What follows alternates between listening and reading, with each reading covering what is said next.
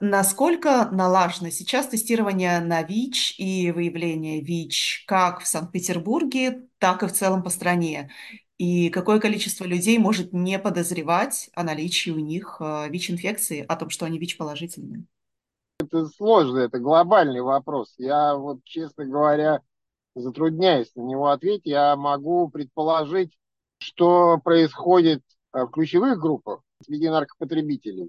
А вот все остальное, тут, честно говоря, сложно. Ну, говорить, налажено оно или нет, если говорить про государство, всякий желающий, кто хочет протестироваться, он это может сделать ну, практически в любом месте, в любом государственном учреждении. То, что касается НКО, их сейчас не так много осталось, я бы сказал, даже очень мало. И вот там то, что касается там потребителей наркотиков, секс-работников, э, других э, ключевых групп, то они также к ним могут прийти там по, ну, смотря какими ресурсами НКО располагает, да, там или мобильный пункт, или стационарный пункт, э, то, в принципе, с этим проблем нет. Сколько не, не может обследоваться, тут, э, понимаете, все зависит от того, ну, скорее от желания человека, потому что э, если информация о том, где это можно сделать, пройти тестирование, как это происходит, она есть, и есть ее достаточно ну, на мой взгляд, ее хватает. То есть вот если человек захочет протестироваться, зайдя в интернет, он найдет массу вариантов. Другое дело, пойдет он или не пойдет. Это уже другой вопрос. От чего это зависит? Ну, мы разговаривали с э, молодежью, ну, во всяком случае, когда нас привлекают на какие-то акции, Центр СПИДа, э, Комитет по здравоохранению, и э, мы заполняем небольшие анкеты анонимные, и люди достаточно информированы. Ну, причем они хорошо знают и пути передачи, и э, как себя защитить, и где можно проверить. То есть я не могу сказать там о людях более старшего возраста, потому что такой информации у меня нет. Но вот где-то до 35 лет люди, они, ну, по сравнению, скажем, с тем, что было там 10-15 лет назад, разница колоссальная. Ну, потому что тогда еще было куча мифов вот эти про комаров там и при рукопожатии и всем остальном. Сейчас намного выше. А с чем это связано? Вот то, что за 10-15 лет произошли такие изменения? Ну, насыщение информации все равно было. Она, ну, какой бы она ни была, плохой, хороший, там, все зависит от регионов. Где-то там, на наш взгляд, она оставляет желать лучшего, где-то она хорошая. То есть, ну, вот про Санкт-Петербург могу сказать, что если мы участвовали в создании такой рекламы информационной, причем на разные темы и э, вопросах там снижения уровня дискриминации и э, что такое ВИЧ, и с такими призывами, да, э, к тестированию. И там согласилась э, достаточно крупная фирма рекламная сделать бесплатно вот этот материал рекламный, и она была очень такая человечная. Она была, причем ее размещали бесплатно и в метро, и на билбордах здоровых, то есть ну, проблем не было. И после э, вот таких, а, как эта реклама вышла, э, достаточно много людей стало приходить на тестирование. Там, по-моему, замеряли в общей сложности, ну, одинаково где-то и в государственных учреждениях, но в центре СПИДа. И у нас обращаемость по тестированию была больше на 35% вот до да, если соотношение до этой рекламы. Это взаимодействие с коммерческими структурами, которые, э, они понимают вот эту социальную значимость, и они это делали бесплатно абсолютно. Ну и потом э, был, сейчас государство выдает субсидии, допустим, на тестирование рабочих коллективов. Это большие какие-то фирмы, в, котором, в которых много людей, и там НКО приходит, причем это субсидии для НКО. НКО приходит с такой небольшой информационной кампанией, там где-то лекции, где-то э, такие плакаты, опять же, нормальные, не там не том, там спит идет или еще какой-то, а именно нормальный, человечный. И то же самое тестирование. Там приезжают мобильные пункты или сами предприятия дают кабинеты под тестирование, и ну, достаточно много народу приходит. Там как раз вопросы задают, как лучше себя защитить, и мифы развеиваются. То есть это ну, есть. И сейчас крайне мало людей, которые как думают, что все, если у меня ВИЧ-инфекция, это конец. Конечно, есть это шок, он понятно, людей, которые впервые получают диагноз, но такого, опять же, как было раньше, нет. То есть люди уже понимают, что эта терапия есть, она не надо будет там какие-то бешеные деньги платить, что государство за это ну, берет на себя эту ответственность. А вот эта терапия, она может вообще остановить распространение инфекции? Естественно, и врачи, допустим, в спеццентре, и мы говорим, и мы на этом, ну, как бы строится часть консультирования, что если ты принимаешь эту терапию, э, наблюдаешь, у тебя неопределяемая вирусная нагрузка, то принципе, ты перестаешь ну, представлять опасность там, для своего партнера в отношении инфицирования. То есть все равно лучше предохраняться, но, по крайней мере, риск это сводится там к соток. Вот эта составляющая консультирования, она влияет на приверженность. Иногда спрашивают, а так ли это или нет, а вот, ну, у меня есть сомнения, да, иногда приходится консультанту ну, говорить о каких-то результатах исследований, что это это во всем мире так, и мы не исключение.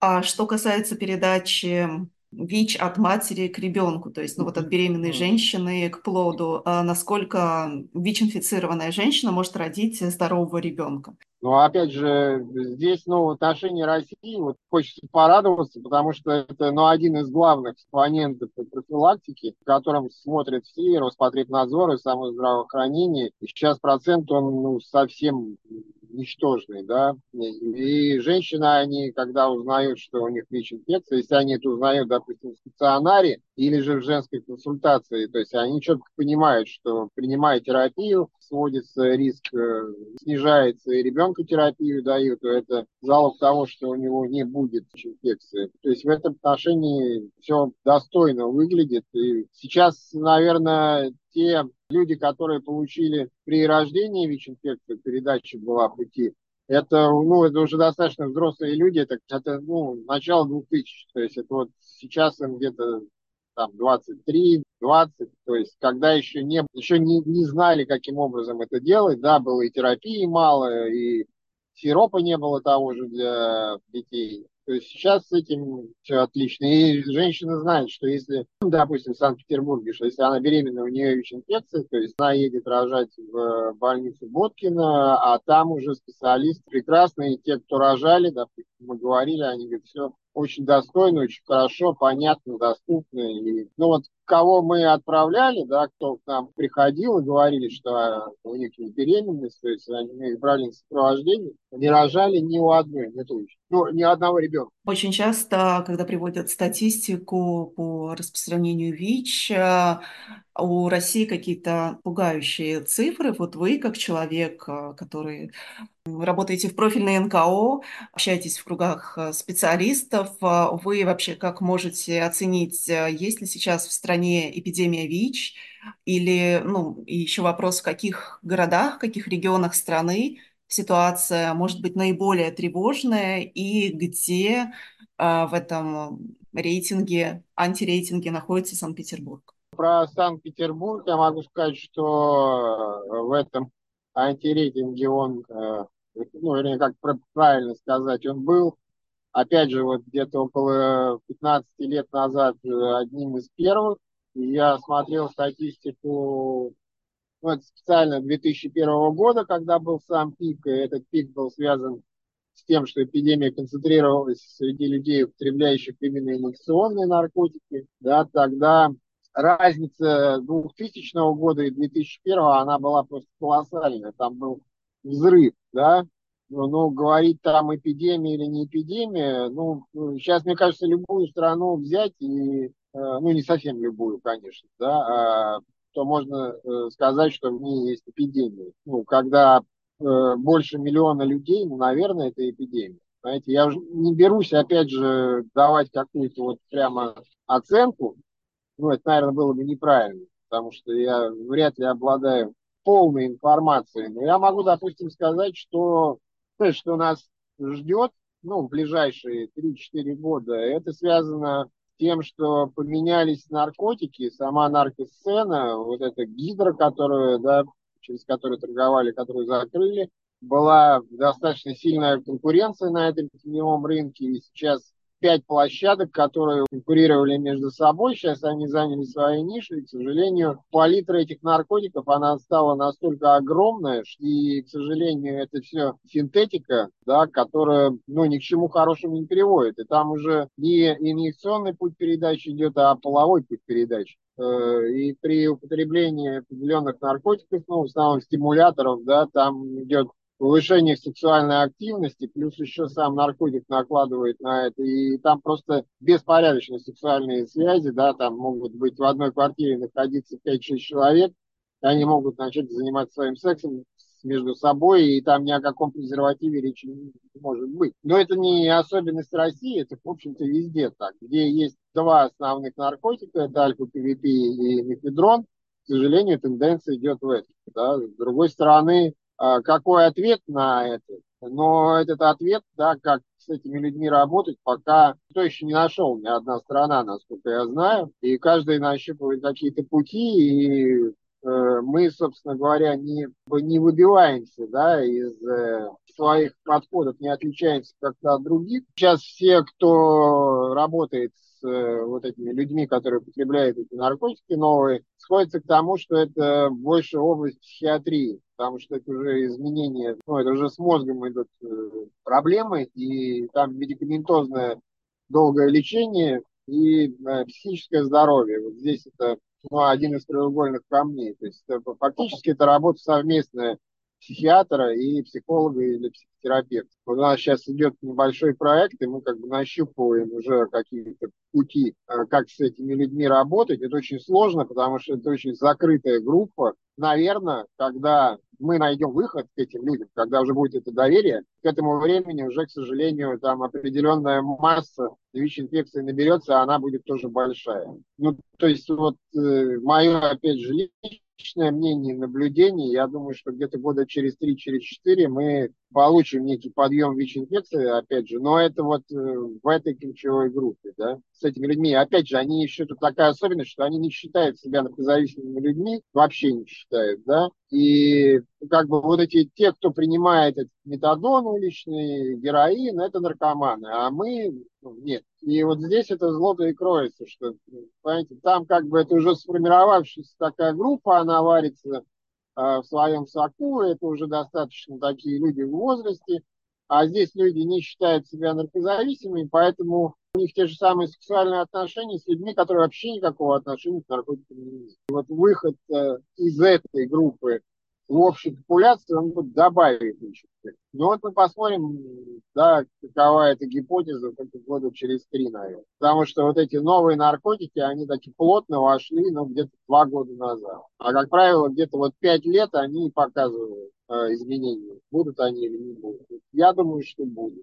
Э, вы упомянули про ваши проекты, а можете, пожалуйста, подробнее рассказать про ваши инициативы, какие-то вот специальные проекты, как вы работаете с уязвимыми группами? Вот, например, у вас такой популярный, популярная инициатива «Синий автобус». Какие еще есть инициативы? Мобильные пункты, ну, мобильные пункты, да, один из них это вот большой туристический автобус переоборудованный и два микроавтобуса. Сейчас с ними, я бы сказал, что они переживают то, что кризис, да, а вот как раз-таки такой переходный период ну, если привести пример, э, конец 90-х, начало 2000-х, когда э, сменилась вот эта наркосцена, когда был мак и потом пришел героин. То есть тогда был э, мак и, или маковое молочко высушенное продавали, или же вот эти головки мака их сушили, перемалывали, из него уже делали, собственно говоря, тот раствор, которым кололи. И это все продавалось там централизованно на рынках. У нас это было два рынка в Санкт-Петербурге больших. Ну, или же квартир. Это знали, кому надо прийти. У людей стояли эти мешки с этой вот маковой соломкой. И когда пришел героин, то есть изменилась эта вся сцена. То есть его можно было купить только у конкретных людей, которых нужно было знать. Э, уже на рынок не придешь, его не купишь. И пришлось перестраиваться, потому что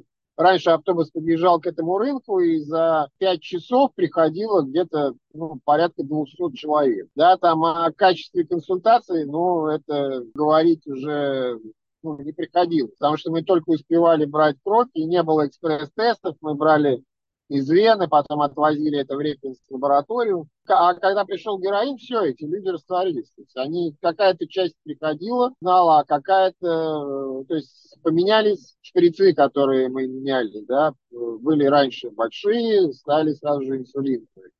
Ну, как бы психика людей чуть-чуть поменялась, потому что это все-таки тоже синтетика. И вот здесь ровно то же самое. То есть если э, сейчас мы уже привыкли к тем людям, которые к нам приходят и употребляет метадон уличный, да, и героина уже почти не стало. И они в возрасте, они где-то там 45 лет, э, там 50 лет, то те, кто употребляет вот эти новые наркотики, не считают себя зависимыми людьми, им где-то от 20 до 35 и они живут э, в телеграм-каналах, то есть общаются там, и им выйти на улицу, ну, они выходят практически только за вот этой заклад, и все там. Ну, некоторые, кто-то работает, да, ну, образ жизни поменялся, психология поменялась, поменялось все. И уже вот два года это как поменялось, а количество людей, э, вот если взять соотношение, да, взять 100% вот нам приходит, то есть 100% только 30% это вот этих вот новых людей, которые сидят на новых наркотиках. Уровень доверия здесь, ну, чтобы завоевать это доверие, чтобы они поняли, что здесь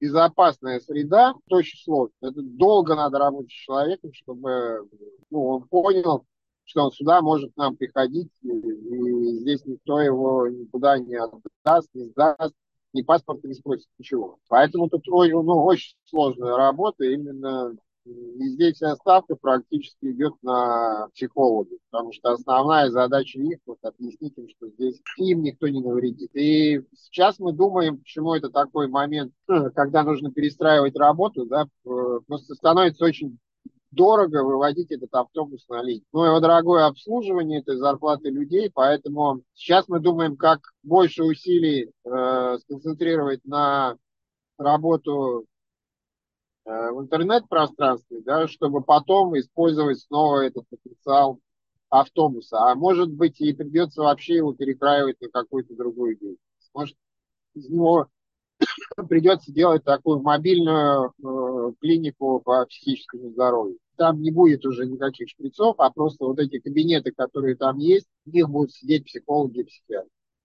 То есть это вот сейчас нам предстоит, наверное, в течение года-полутора следовать уже до конца эту ситуацию и принимать решения. А маленькие микропункты, э, микроавтобусы, там ровно то же самое, просто пространство поменьше. И они больше работают, то есть один у нас как разведчик такой, он выезжает, сначала в телеграм-канале мы общаемся с людьми, где лучше поставить этот автобус. Они там говорят прямо локацию, приезжает туда вот этот микроавтобус, и, э, то есть, ну, стоит какое-то время, там, две недели, может быть, месяц. И если мы видим, что там мало людей приходит, ну, мало это, если меньше 30 человек за э, где-то полтора, за три часа, э, большой автобус туда уже не поедет ну, тогда мы эту точку или смещаем куда-то, ну, то есть э, нормальный рабочий день это где-то от 50 до 80 человек. Э, вот. А второй микроавтобус, он работает в области. Там, ну, достаточно, там своя специфика и небольшие города, э, да, но большие расстояния. Он иногда бывает в один день проезжает, если у большого автобуса две локации в день, он стоит три часа, потом час на обед и переезжает на другое место. И там три часа стоит. То у областного автобуса он выезжает в одну точку, да, это, допустим, 150 или 180 километров, да, работает там 4-5 часов и возвращается назад. То есть он просто в пути находится только больше двух часов. Э, ну и, э, как скажем, не то что особенность, а такой золотой стандарт, это когда есть э, в проекте, ну, в мобильном пункте, да, социальный работник, психолог, по определенному запросу выходят врачи и кейс-менеджеры тоже по определенному расписанию. То есть это если допустим, у человека выявляется ВИЧ-инфекция, и он готов э, своим здоровьем что-то делает, к нему прикрепляется вот этот кейс-менеджер, они заключают договор, э, и начинается прям пошагово идти вместе с человеком э, к решению всех этих проблем, связанных с ВИЧ-инфекцией. Вот этот весь путь проходит, и с ним работают постоянно, готовят его э, к тому, что ему нужно будет принимать терапию и принимать ее по жизни. Ну, всякие ситуации были, но уровень приверженности у нас, мы его э, постоянно замеряем, то есть тех людей, которые на терапии, это 74%, то есть из 100 человек 74 они привержены лечению. Этот процент просто, ну, можно сказать, огромный, и он достоверный потому что у нас идет подтверждение из спеццентра, что действительно этот человек принимает терапию. И у нас иногда спрашивают, что такого не может быть. И вот этот процент, когда мы говорим, на, допустим, на каких-то конференциях, э, спрашивают у спеццентра, а так ли это или не так, и спеццентр подтверждает, что да, это действительно так.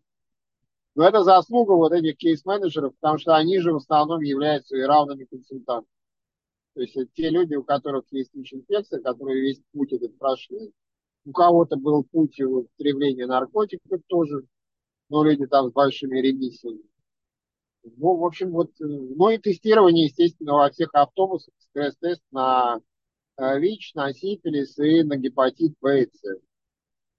С недавнего времени наша э, изюминка – это медицинский центр, лицензированный, там несколько а, врачей лицензировано, ну, естественно, что э, э, кровь мы можем брать, и мы можем брать, в принципе, любые биологические жидкости, кроме спинного мозга. У нас есть договор с э, лабораторией, она принимает все эти анализы, да, и потом там в личном кабинете дает нам врачу доступ у главного врача и медсестры результаты этого тестирования. Э, идет сопровождение, опять же, людей, которые на лечении гепатита С, ВИЧ-инфекции. Обращений очень много. И сейчас увеличилось э, обращение людей, которые э, беженцев из Украины, мигрантов очень много. Прям, ну, достаточно большое количество. И вот сейчас набирают обороты это людей, которые вот на этих новых наркотиках все, кто не может получить э, помощь в государственном учреждении, пока, так, временно, вот э, мы ими занимаемся. Какие основные задачи сейчас стоят перед вашей организацией? Вот если прям совсем основные, это сохранить в ближайшие годы то, что, чего мы добились и что у нас есть, все эти ресурсы ну и финансовые в том числе. Ну, потому что если этого не будет, то какая-то часть людей перестанет получать помощь. Э, потом э, ключевая задача, опять же, понять, как э, организовать или создать условия, в которых люди, которые употребляют вот эти новые наркотики, начали к нам приходить и начали нам доверять. Это очень сложно.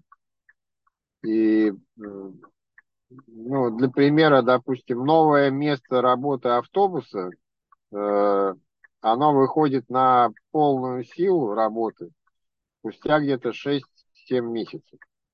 Это просто одно место. Это люди, которые э, достаточно много о нас уже знают. Здесь, наверное, уйдет ну, год-полтора. А это много. Э, потом, ну, хочется, конечно, развивать и медицинский центр, потому что если с помещением получится, у нас большая востребованность и много вопросов вот, у женщин по гинекологии, и получить еще лицензию гинеколога. А, и ну, наркология это получить сложно лицензию, но тут, наверное, больше улучшить взаимодействие с э, наркологическими службами города, потому что без них никуда. Как э, работать с э, дестигматизацией проблемы ВИЧ и, в принципе, там, отношения к ВИЧ-инфицированным в России? Как вы думаете, что нужно предпринимать на разных уровнях? Если по большому счету, это может показаться странным, вы ничего не можете сделать. Ни в одной стране. Это лечит время. Ну и, собственно говоря, то, что происходит на фармарынке. Да, в, как, в какое-то время был, вот если сейчас кому-то сказать туберкулез, ну, человек не особо и расстроится, потому что он понимает, что лечится туберкулез. Тот же самый сифилис, да, без проблем. Там еще куча заболеваний, которые раньше было вообще там, да, человека обходили за три километра, сейчас, если их произносить, там, тебя даже не переспросят, да. Ну, есть и есть человек. Поэтому здесь то же самое. Ну, ну чтобы ты не говорил, когда это заболевание перейдет в ранг, ну, как бы, который э, лечится, ну, тот же самый диабет. Ну, не хочется, чтобы он был. Ну, есть, ну, есть, есть лечение. Ну, принимай таблетки, все. Тут, конечно, такое сравнение диабета и ВИЧ-инфекции не очень красивое, но тем не менее. Тот же самый гепатит С, вот, это же было ласково убить, там, что, как его только не называли. Сейчас, пожалуйста, есть лечение. А стигма, она все равно, и дискриминация, они все равно будут. Она может быть э, только меньше, уменьшаться. Но повлиять на нее как бы какими-то плакатами, еще чем-то. Ну вот я скептик в этом отношении, и я не думаю, что это возможно. Или какими-то разговорами. Не должно быть э, стигмы у э, людей, которые работают с этими людьми. Это да. Ну, потому что если один раз человек придет и увидит, что его там как-то обзывают, относятся к нему как к какому-то изгою, он просто больше не пойдет и не будет лечиться. Ну, таких, я не знаю, уже... Ну, я пока в Питере я не встречал точно. Ну, вот в тех регионах, где я был, там все нормальные врачи. Ну, может быть, они есть, да, в семье не без рода, как говорится, но мне, может быть, везло, и я встречал нормально.